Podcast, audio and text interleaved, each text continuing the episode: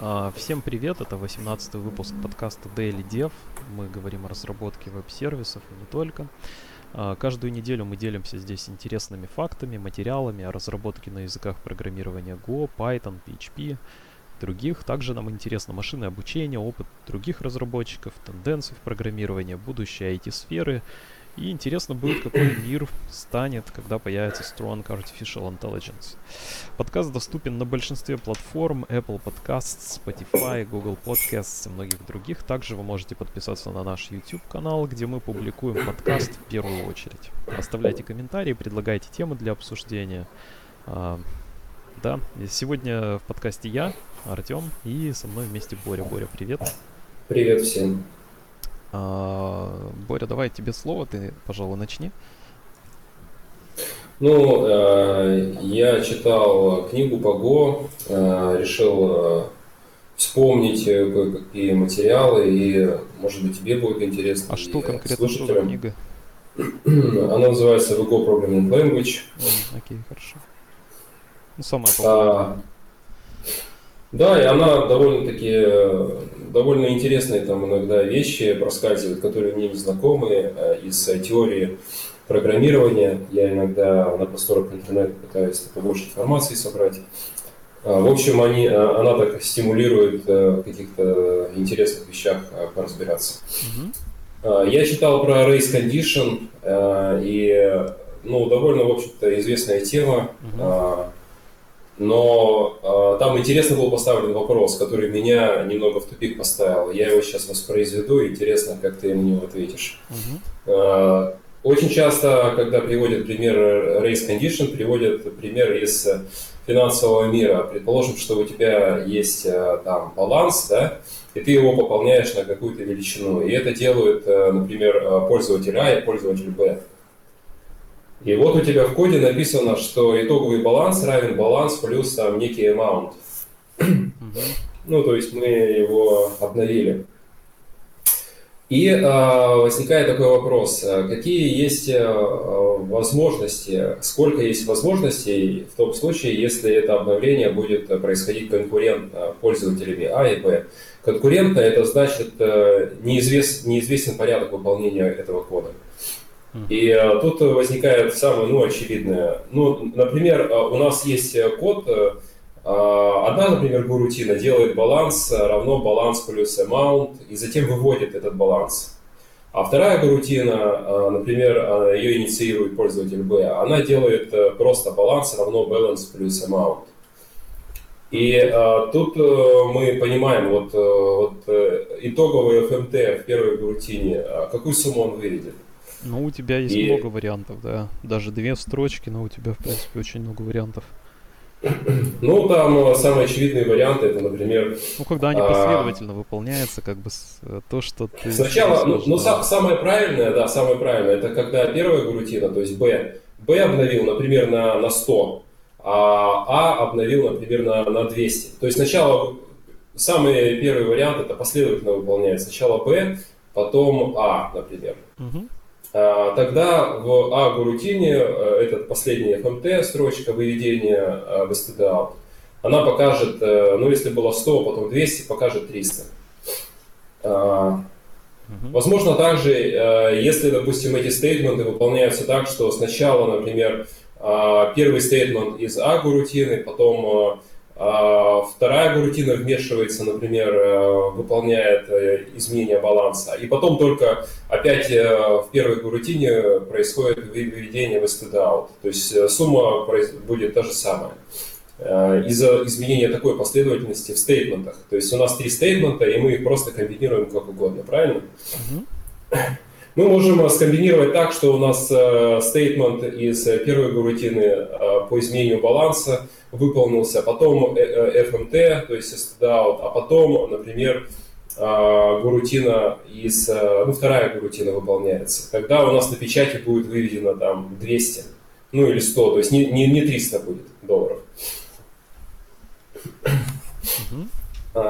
И автор этой книги задается вопросом, а какой еще есть кейс, который как раз-таки описывает, который описывает race condition? Ну, когда, например, первая горутина между первой строчкой и второй строчкой дольше выполняется, чем вторая горутина. А, например. А, ну, я так вижу.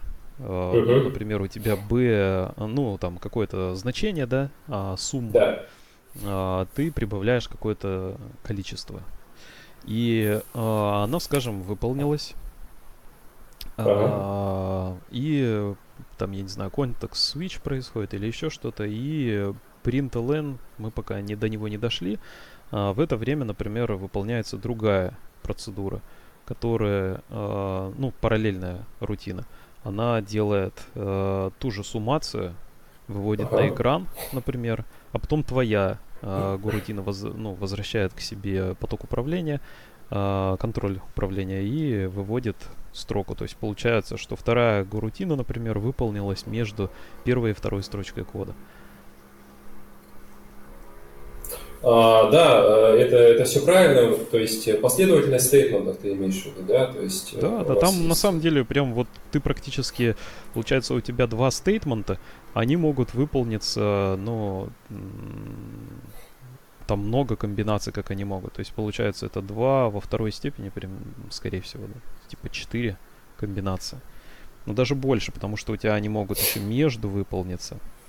А, а, так вот, э... На самом деле ты берешь 4 стейтмента, как они выполняются, и 4 нужно возвести в квадрат. То есть получается 16 вариантов примерно, я так вижу. А. Так вот, э, ни один из этих вариантов не подходит под описание data race или race condition. А race condition произойдет именно в середине выполнения стейтмента. Представь, что вот у тебя написано баланс равно баланс плюс uh, amount. И представь, что вот этот баланс плюс amount с правой uh, стороны от знака равно, представь, что ты читаешь баланс переменную, затем ты еще не прибавил amount, но какая-то другая гарутина а, пытается изменить этот баланс. А. А, верно, верно. Data race возникает, э, когда есть хотя бы одна а, операция записи. И в данном случае, в конкретно этом примере, а, мы а, делаем balance плюс э, amount и сумму присваиваем balance.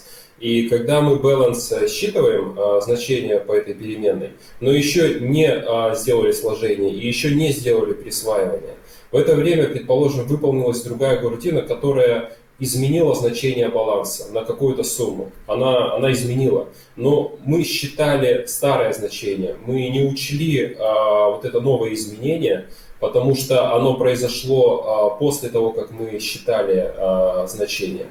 И мы считываем старое, получается, ну вот если ретроспективно так, а, мы получаем старое значение этого баланса, мы присваиваем свою, э, свою сумму а, и а, изменяем значение баланса, не учитывая работу какой-то горутины. В этом случае происходит э, race condition. То есть э, у нас как будто бы э, вторая гурутина вообще не работала. Ее работа будет э, незаметна. А, хорошо, я понял.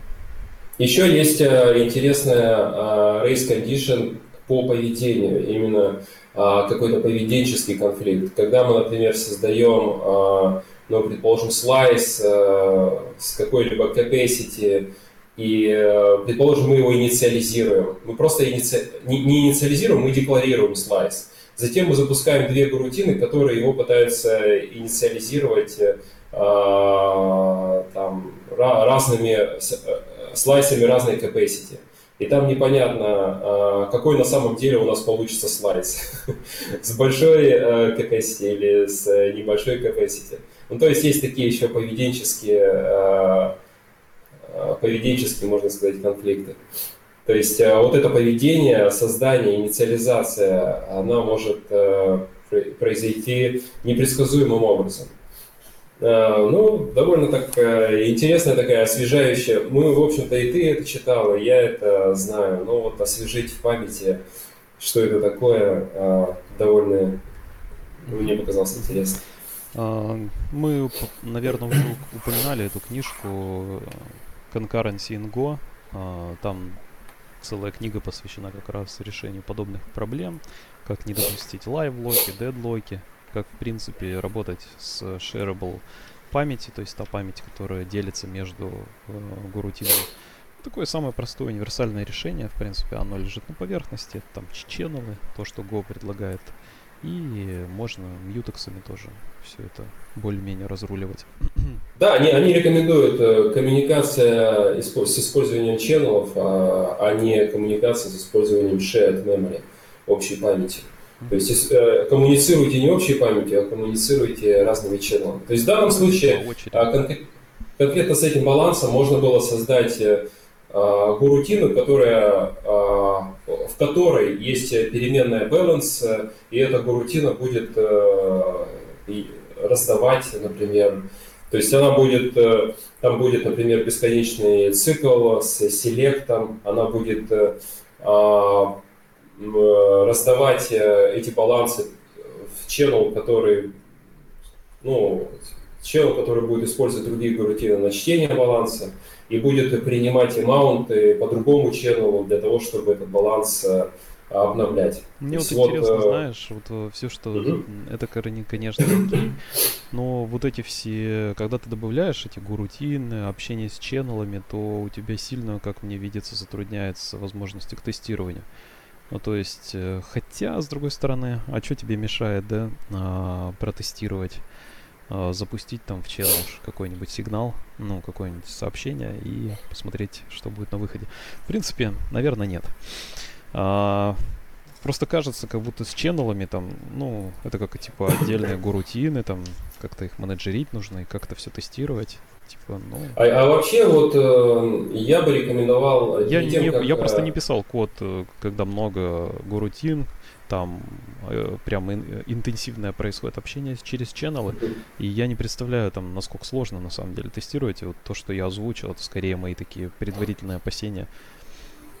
А, а вообще, вот если разрабатываешь такое приложение, где э, приходится задумываться о таких вещах, то я бы рекомендовал все-таки использовать э, в первую очередь не channel и mutex, а в первую очередь э, все-таки попытаться э, исключить вообще то есть есть такие приложения, где можно обойтись без ченнелов и без мьютексов и исключить вообще эту э, проблему, проблему с э, race conditioning.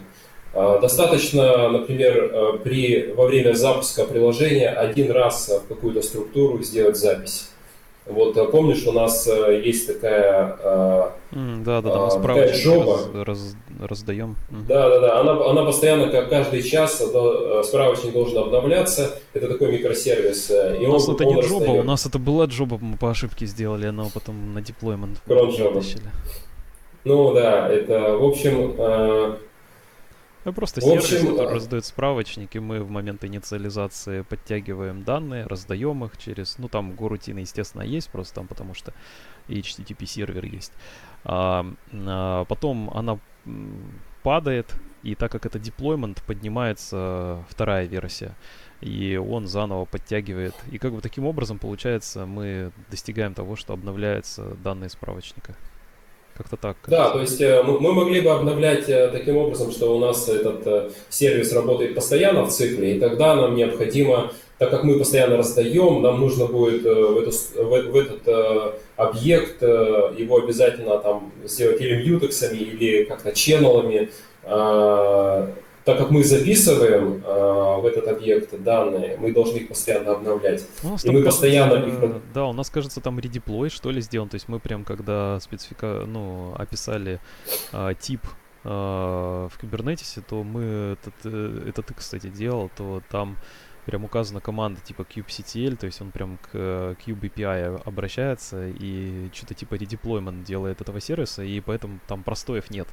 Ну и как бы это такая уже специфическая достаточно штука. Да, да, то есть э, идея в том, что можно попробовать, если у вас инфраструктура позволяет, особенно это удобно на Kubernetes делать, который может поддерживать, например, несколько инстансов, да, и пока не задеплоил, например, какой-нибудь инстанс, он не пускает на него трафик, а не кладет предыдущую версию. И получается, благодаря вот именно этой фишке, такой инфраструктурной, можно, в принципе, вообще обойтись без э, без ченнела, без мьютексов. Мы просто перезапускаем а, каждый час это, эту программу, а в момент старта она один раз записывает в объект а, новые данные.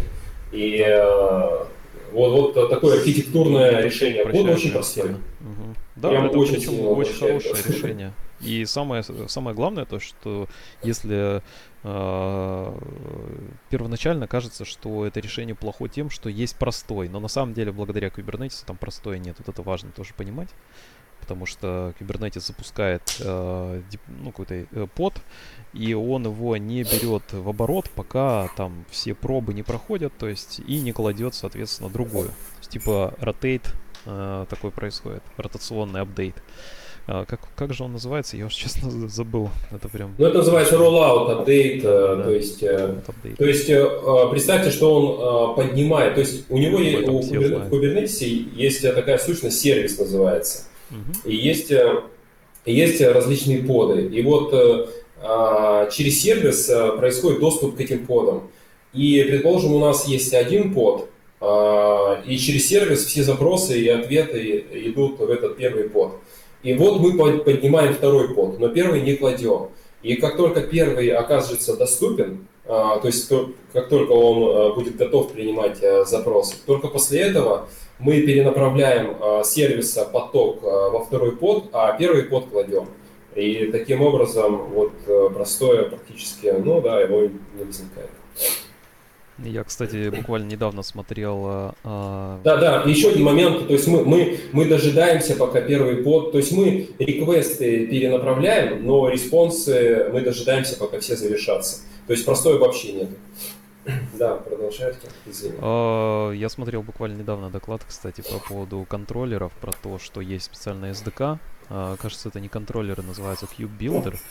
Ну, в общем, есть э, SDK специальная для того, чтобы создавать как раз свои управляющие сущности в Kubernetes. Например, у вас э, база данных PostgreSQL, например, вы хотите ее скейлить, но просто масштабирование в PostgreSQL это особая процедура, то есть там нужно правильно конфи- взаимно конфигурировать э, мастеры, воркеры, о, эти э, слейвы, и получается стандартными, так скажем, деплойментами это сделать можно, но не совсем удобно. И поэтому для таких задач, там, масштабирования, э, пишут свои э, управляющие сущности. То есть не просто да. там контроль, да, и для этого есть специальный SDK. Например, есть э, какой-то там... Э, Имеется в виду SDK Kubernetes, что ли? Да, да, ты пишешь, вот, например, помнишь, Вау. ты же в начале спецификации Kubernetes, а, да. то есть э, файл, который да, да, да, да, определяет, да. ты пишешь тип, ты пишешь да. там э, метод. Ты можешь свой тип указать. И ты можешь понял. свой тип, например, для который хорошо менеджерит масштабирование Elasticsearch. Уже готовый Классно. есть. Да, и он сам, да. ты просто указываешь там количество э, нот, он сам там брынц, все развернет в кластере. И вот есть специальный SDK для этого. Я про этот доклад как раз смотрел. А, тоже прорекламирую. Непопулярная вещь, как в принципе в России Go комьюнити. В принципе, это такое, ну и в мире, так если посмотреть по объему работ, мы на Upwork сборе заходили вчера, то там прям кот наплакал этих работ. А, ну, предлагаемых а, вакансий а, и задань, задач а, на Go все все-таки в большинстве своем хотят э, писать на Python. Мы к этому вернемся. Я сейчас хотел бы немножечко поговорить про TypeScript. А, первое, я хочу поделиться то, что у меня а, на самом деле я работаю в большей степени на своем а, лэптопе. И просто это удобно. У меня долго достаточно был стационарный компьютер. И просто с ним тяжело путешествовать, и я любил его, потому что мне казался он такой мощный, классный. А, э, в общем, я решил пожертвовать несколько лет назад этой э, производительностью в пользу мобильности. И теперь я, пожалуй, никогда уже не слезу, потому что и в игры играть мне не хочется. А все, что мне нужно для счастья, это, в общем-то, а, текстовый редактор, там, Linux, чтобы нормально с драйверами совместимо было. Ну и монитор еще хорошо. Вот. Я, я, вот, я вот с собой всегда монитор вожу. С ноутбуком. Да, и я хотел как раз вот про это рассказать, э, про то, что я подключаю монитор, и я почти всегда делаю external only, то есть у меня монитор является как э, основной экран, на который я смотрю. А, и фишка в том, что я сейчас начал, мы писать э, начали на TypeScript, и я со вчерашнего дня э, включил два монитора, то есть там в Ubuntu это легко делается, ну как, наверное, везде в принципе. И на мониторе э, лэптопа я смотрю на страничку, которая live reload а на основном большом экране я пишу код. И это очень удобно. Я сразу скажу, я что-то как-то никогда не задумывался над этим. То есть у меня всегда было два экрана, а, но это дико удобно оказывается. А, использовать вот два монитора. То есть на одном мониторе ты смотришь на а, эту э, полученную... Результат своей работы, а на другом на код. Да, да, да, просто очень не надо альтап нажимать, голову повернул, там глаза немножко скосил. Так вот, пишем мы на TypeScript. Буквально недавно, там пару дней назад, мне друг скинул э, видео с Кремниевой долины, там парень гуляет по набережной, рассказывает э, про новинки э, Силиконовой долины, что там все вдруг опять начали форсить Руби. Ну, там, наверное, больше это комьюнити маководов, оно форсит это, э, этот язык программирования. И вроде как э, один из э, core разработчиков, один из главных создателей, собственно, Rails, Ruby Rails, Uh, он сейчас форсит за то, что типа, а зачем нам вообще типа эти клиенты такие сложные, JavaScript, все дела. Давайте писать на бэкэнде, то есть пусть рендерится все на бэкэнде, а, ну, как вот по старинке, то, что мы делали, скажем, лет 10 назад. А, то есть э, HTML, там все на бэкэнд, и он отдает эту страничку.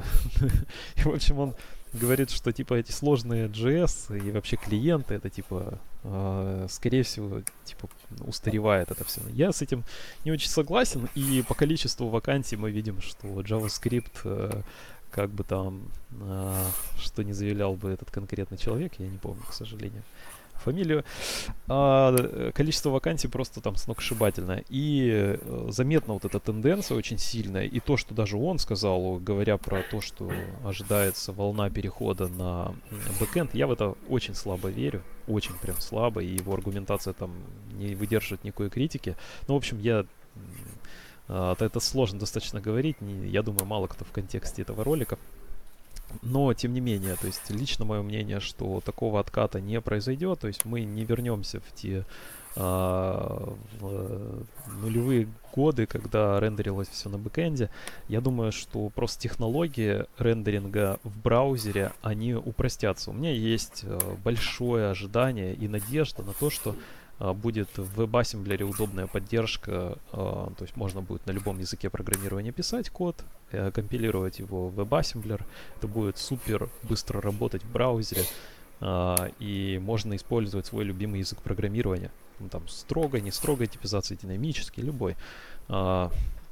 И, э, но тем не менее, хочет, сейчас мы живем сейчас, и нужно писать э, приложение под клиентов. Ну, те, те версии, я слышал те версии WebAssembler, которые пишут, может, может быть, э, мои как бы данные устарели, я полгода назад, кажется, об этом читал.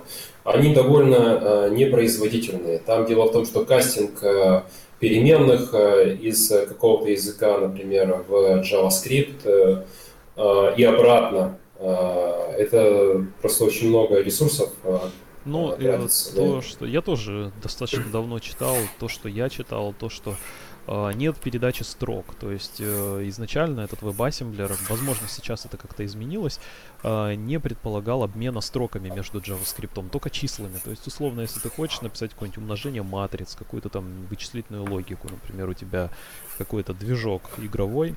На, да, ну это да. Там, да. И обмен числами. Вот самое интересное, что ту версию WebAssembler достаточно давно, когда я читал, там только обмен числами. Вот это такой важный момент. Возможно, сейчас поменялось. Я хочу в ту сторону чуть копнуть. Но вот пока я хочу про TypeScript поделиться. А, за... А, мы сейчас э, так э, или иначе а, живем сейчас, а, пишем на JavaScript а, какое-то время. Ну, в основном мы, конечно, занимаемся бэкэндами, и юзер интерфейсы это не наша там самая сильная сторона, мы этим занимаемся мало, но когда занимаемся, хотим достичь какого-то комфорта и максимальной предсказуемости. И для этого э, хочется попробовать и выбрать, найти такую технологию со строгой типизацией. Кстати, если, может быть, кто-то что-то порекомендует, то пожалуйста, в комментариях можете написать. А, мы остановились сейчас, как следующей итерации, а, попробовать TypeScript. И вот в очередном проекте, нам нужно написать небольшой юзер интерфейс, мы пробуем TypeScript. А, я, чтобы более-менее приучить, э, развить какие-то когнитивные способности своей головы, распознавать этот TypeScript на предыдущих выходных, прочитал handbook, где-то половину его там. Есть, кстати, классная репозиторий э, написаны тоже на TypeScript, который рендерит э, в PDF э, этот хендбук. Э, я, в общем, прочитал где-то половинку, там где-то 120 страниц. Э, более-менее привык к языку. Если коротко, то это надстройка над JavaScript. В конце концов, понятно, что все компилируется все равно в JavaScript. А, на что он похож? Ну, что-то вроде Kotlin, что-то вроде Java, что такое. То есть э, э, есть type inferential, то есть э, типы выводятся. Uh, но при этом можно специфицировать какой-то тип. А то, что удобно, то, что IDE всегда подсказывает. И можно сразу понять, uh, будет этот код работать так, как ожидается или нет. В общем, какие-то первые впечатления от TypeScript положительные. И Э, пожалуй, мы, наверное, будем углублять. То есть э, мы с Борей определились, выбрали, что у нас три основных языка. Это TypeScript, Go и э, Python, пожалуй. И, наверное, сейчас вот как раз у нас есть возможность TypeScript углубить. А, то, что еще хотел поделиться коротенько, это React Testing Library. То есть по нему мы TypeScript используем для того, чтобы писать React приложения. А, быстро достаточно получается и э, до этого мы не писали тесты. То есть у нас не были такие большие приложения э, на фронтенде. Но я не люблю код без тестов. И сейчас мы закатали рукава и решили найти какое-то неплохое решение. Ну, мы писали тесты, мы писали тесты, мы использовали э, энзимы, а сейчас можно без энзимов использовать вот эту React Testing Library, мне это очень нравится. Мне не нравится, когда приходится устанавливать какие-то дополнительные зависимости, я стараюсь без этого обойтись. Мне это в JavaScript очень не по душе. Все эти формики там и прочее. и прочее. В общем, эти вещи вызывают много проблем э, у меня, по крайней мере, в будущем. Ну, да, хочется избавляться максимально от зависимости, но тем не менее React Testing Library это тоже а, дополнительная зависимость, так или иначе, поэтому все равно что-то... Нет, я сравниваю с, э, с теми, с энзимами, то есть э, разработанная Airbnb uh, Testing Library, которая ну, довольно была популярна ранее. Она Но мне кажется, сейчас... То есть ее на самом деле энзайм, его предлагают на сайте React, если ты зайдешь там как альтернативу, да. они говорят, вы можете, э, причем они на первой позиции говорят, вы можете использовать энзайм. Видимо, он очень просто популярный, потому что с него все началось. Но второй да. опции, они говорят, также мы типа разработали там... Официально. Ну вот лучше, лучше, мне кажется, официально все-таки использовать. Ну, я даже бы не назвал это официальное, просто э, то, что я послушал какие-то предварительные э, перед тем, как начать им пользоваться, э, говорят о простоте, то есть именно то, что это намного более простой способ использования, он более легковесный, э, и он, э, чем, чем он приятен, тем, что э, это тестирование выглядит так, как будто вы бы пользовались этим, собственно, интерфейсом. Там буквально типа найти на экране там какой-то компонент, э, вызвать какое-то событие, то есть fire event, а, там, например, кликнуть на что-то или поменять что-то и ожидать, что что-то появится. Вот таким образом. Но Enzyme то же самое э, предоставляет. Они, они все предоставляют то же самое, все эти тестовые библиотеки. Ну, я, Они я примерно полагаю, что так и есть. Э, да, ну, мне понравилось, как просто React Да, простота мне тоже нравится, я согласен. И простота там достаточно просто понятно. Mm-hmm. Согласен, да. А, сейчас мы, правда, на той стадии, что вот я конкретно в каждом тесте а, пишу мок а, того вызова, который я собираюсь сделать. Например, я тест тестирую авторизацию, ну, в простом варианте, на, например, успешную, неуспешную. И, я создаю сервер, там, понятно, на Node.js, а, который возвращает для моего конкретного тест-кейса, возвращает, например, 401 статус-код. А, и смотрю, что, как у меня компонент себя поведет. Или, например, 200 статус-код он возвращает и там, например, с, как, с, с каким-то телом.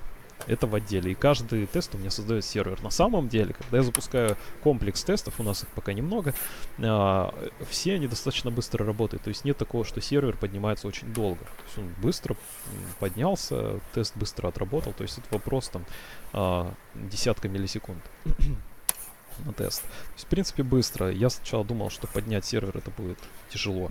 И какие-то тесты могут быть вроде как долгими.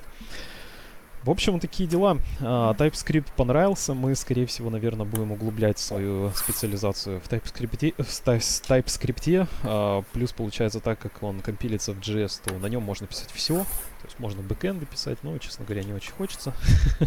И последняя тема, вот мы плавно к бэкэндам подходим, что uh, мы сейчас интенсивно в Go погрузились. На протяжении последнего примерно года мы пишем активно на Go.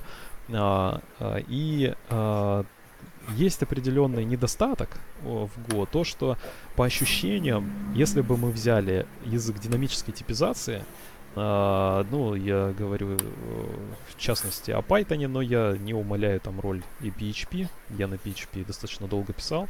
Я знаю, как там быстро все делать то, мне кажется, скорость бы у нас сильно приросла. А, почему Python, почему не PHP? Потому что PHP, видно, сдает сильно позиции, а, и а, Python за счет того, что а, математика, за счет big data, за счет а, всяких машин learning, а, крупных библиотек, в принципе, комьюнити выглядит намного больше и здоровее, а, ну, здоровее в смысле а, обновляется, появляется много новых разработчиков, а PHP такое вот сильно у меня жесткое такое ощущение, что он постепенно э, сужается, схлопывается сам язык. Э, и достаточно часто, вот даже в э, комьюнити PHP, на который я там подписан и поглядываю, многие переходят на что-то другое. Часто это, кстати, Go.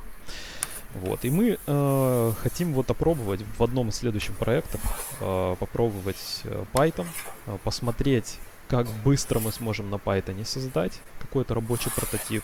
У нас часто вопрос э, не в создании высокопроизводительного приложения, а в создании прототипа. И у нас есть ожидания, э, вот конкретно Боря, он считает, что мы можем сильно быстрее создавать приложение, если будем делать э, прототипы именно на Python? Ну, я, я по своему опыту сужу э, на Django, например, работа с базой данных, используя Django RM. А, да, там запросы неэффективные, да, но для прототипа именно э, это очень быстрая разработка, да, если сравнивать с а, да. в, а, например, в Go мы вообще пришли к тому, что мы а, и тесты пишем, и все, и у нас а, база данных, ну, мы не хотим там мокать многие вещи. Понятно, что что-то можно там для юнит-теста мокнуть, но в большинстве у нас интеграционные тесты, то есть у нас а, интеграционные тесты с базой данных. И у нас получается, на самом деле это очень удобно. А, это классно, это очень мне нравится, да. Да, то есть можно использовать полноценно базу данных. Вот то, что ORM получается, да, он позволяет тебе быстро писать, он э, позволяет тебе просто делать всякие миграции, а, ну, скорее всего, ты там модель определяешь, да, потом меняешь, да, и да, говоришь, типа, да. сделай мне, пожалуйста, div. Он делает div, ты можешь up-down Ну, там, там make, uh, migrations. Uh, да, да.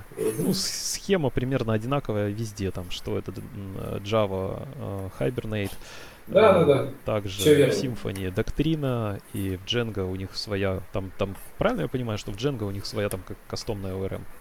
С чисто Django. А, да, все верно. Оно называется Django ORM. Очень простое название. Окей, хорошо.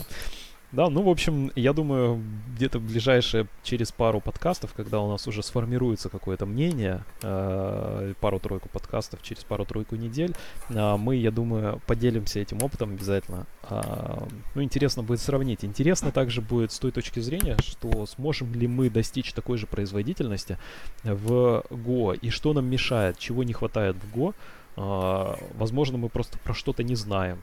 Uh, также мы вот касались вчера дискуссии, что есть такие крупные проекты, uh, как бы все в одном, вроде Bigo, то есть у них своя ORM, там кодогенерация и все такое.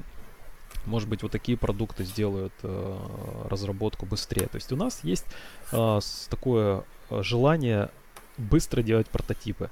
При этом, если необходимо что-то сделать, мультитрейдинг какой-нибудь или еще что-нибудь, мы всегда готовы пересвечнуться на Go. То есть мы отлично ощутили, насколько это удобно, круто и просто очень. Какие маленькие, что это один бинарник. То есть там очень много плюсов у Go и насколько он прост. Честно говоря, вот у меня вот это ощущение, мы уже делились э, с Борей, то, что после Go ты смотришь и думаешь, а зачем вообще так сложно все сделали в других языках? Ну, пожалуй, в Go только не хватает вот error handling а. То есть, если был какой-то очень простой error handling, такой типа глобальный, то э, я думаю, то есть наверное, ну это не Go стиль, понятно, то есть так э, гошные программисты, они с этим не согласятся, они сейчас бы дебатировали со мной, по поводу того, что, скорее всего, нужно э, каждую ошибку по отдельности обрабатывать и все такое. Но в целом хотелось бы как-то вот это ускорить эти процессы.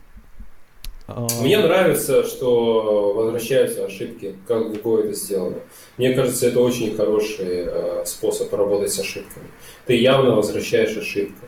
Потому да. что это try-catch, э, ты траем там непонятно, ну, то есть тяжело следить э, путь этой ошибки, которая как пузырек, знаешь, всплывает, с каких слоев она там приплыла. Абсолютно. И что за ошибка. Прекрасная аналогия. То есть, угу. Да, а, с, с ошибками меня устраивает. Я просто, мы просто с тобой не смогли найти вот э, конкретно для ускорения работы с базой данных. Нам бы очень помог какой-нибудь ORM. Тот горм, который мы использовали, он очень э, сырой, скажем так. Ну, лучше его, Назовем... я, бы, я честно сказал, что лучше его не использовать, чем использовать. О, да, я, я бы его никому не рекомендовал. А лучше напрямую писать Да, запросы. если вдруг у вас стоит, вы стоите перед выбором, типа взять э, э, горм, не делайте этого. Совет для сомневающихся. Не делайте этого. Пишите лучше сырые. То есть у вас есть база данных. Ну, uh, крайне маловероятно, что вы будете менять базу данных. Uh, это первое. Второе — тесты. То есть то, с чем мы столкнулись, мы думали, а как же нам тесты организовать? Вообще не переживайте по этому поводу. Конечно, если у вас, наверное, тестов там десятки тысяч, то, наверное, с помощью SQLite, ORM можно действительно быстро эти тесты прогнать, потому что, ну, это все вопрос одного файлика, да, у тебя есть а, файлик, и он подменяется каждый раз для каждого теста, ну, то есть можно там сильно все ускорить. А, в случае Go а, мы один из проектов написали, я писал целиком напрямую с базой работал. У меня просто есть э, перед каждым тестом я дропаю схему, создаю ее, э, наполняю фикстурами и прогоняю тест. Прекрасно, там э, под сотню тестов примерно, если я не ошибаюсь, то ну и работает это очень быстро на локальной машинке все это быстро. Да, тесты с SQLite а, мне тоже очень не нравятся. А самое приятное а... то, что все-таки SQLite это не PostgreSQL. То есть, да, он отличается. Ну, он, он отличается. Это, это разные продукты, там понятно, что у них есть что-то общее, но... У них синтаксис э, похож. Да, у них синтаксис, э, ну там SQLite, они используют э, не, ну, синтаксис понятно, Postgres. Преемственность есть, но тем не менее лучше... Тот же самый язык, э, но э, в Postgres есть типы, есть JSON, по которым можно. А, то, что мы использовали в последнем этом проекте, например, секвенсы, то есть э, мы храним не прям в секвенсе, храним итера... ну, номер там заказа. А, это удобно. То есть, как бы я это через ORM, да никак. А, и пришлось бы для тестов писать отдельную версию для тестов, им, эмулировать, как будто бы SQLite, может в отдельной табличке это хранить, или вообще, в принципе, в оперативке хранить э, номер этого сила. Ну, то есть приходится уже какой-то дополнительный писать код. А тут, получается, вы точно знаете, вы прям напрямую протестировали вместе с вашей базой данных, и это работает на ура. Вообще прекрасно. Еще и миграции, вы еще и миграции протестируете. Еще и миграции это тоже полезно. Да. Да. Кстати, это вот буквально недавно мы столкнулись с этой проблемой. То есть мы написали код, а, не, не запустили его в стейджинге, да, да, да. а сразу Это в продакшн засунули. Он пролежал некоторое время. Ну, там не критично было, потому что там мало пока пользуются этим CRS. Но все равно было неприятно. Кстати, тоже интересный момент. Вот, автоматизация этого деплоймента, continuous deployment. У нас это пока в плане. А, у меня, Борь, все по всем, по сегодня. У меня тоже. Наверное, угу. закончим тогда. Спасибо. Да, давай. А, за участие. Все, всем пока. Пока.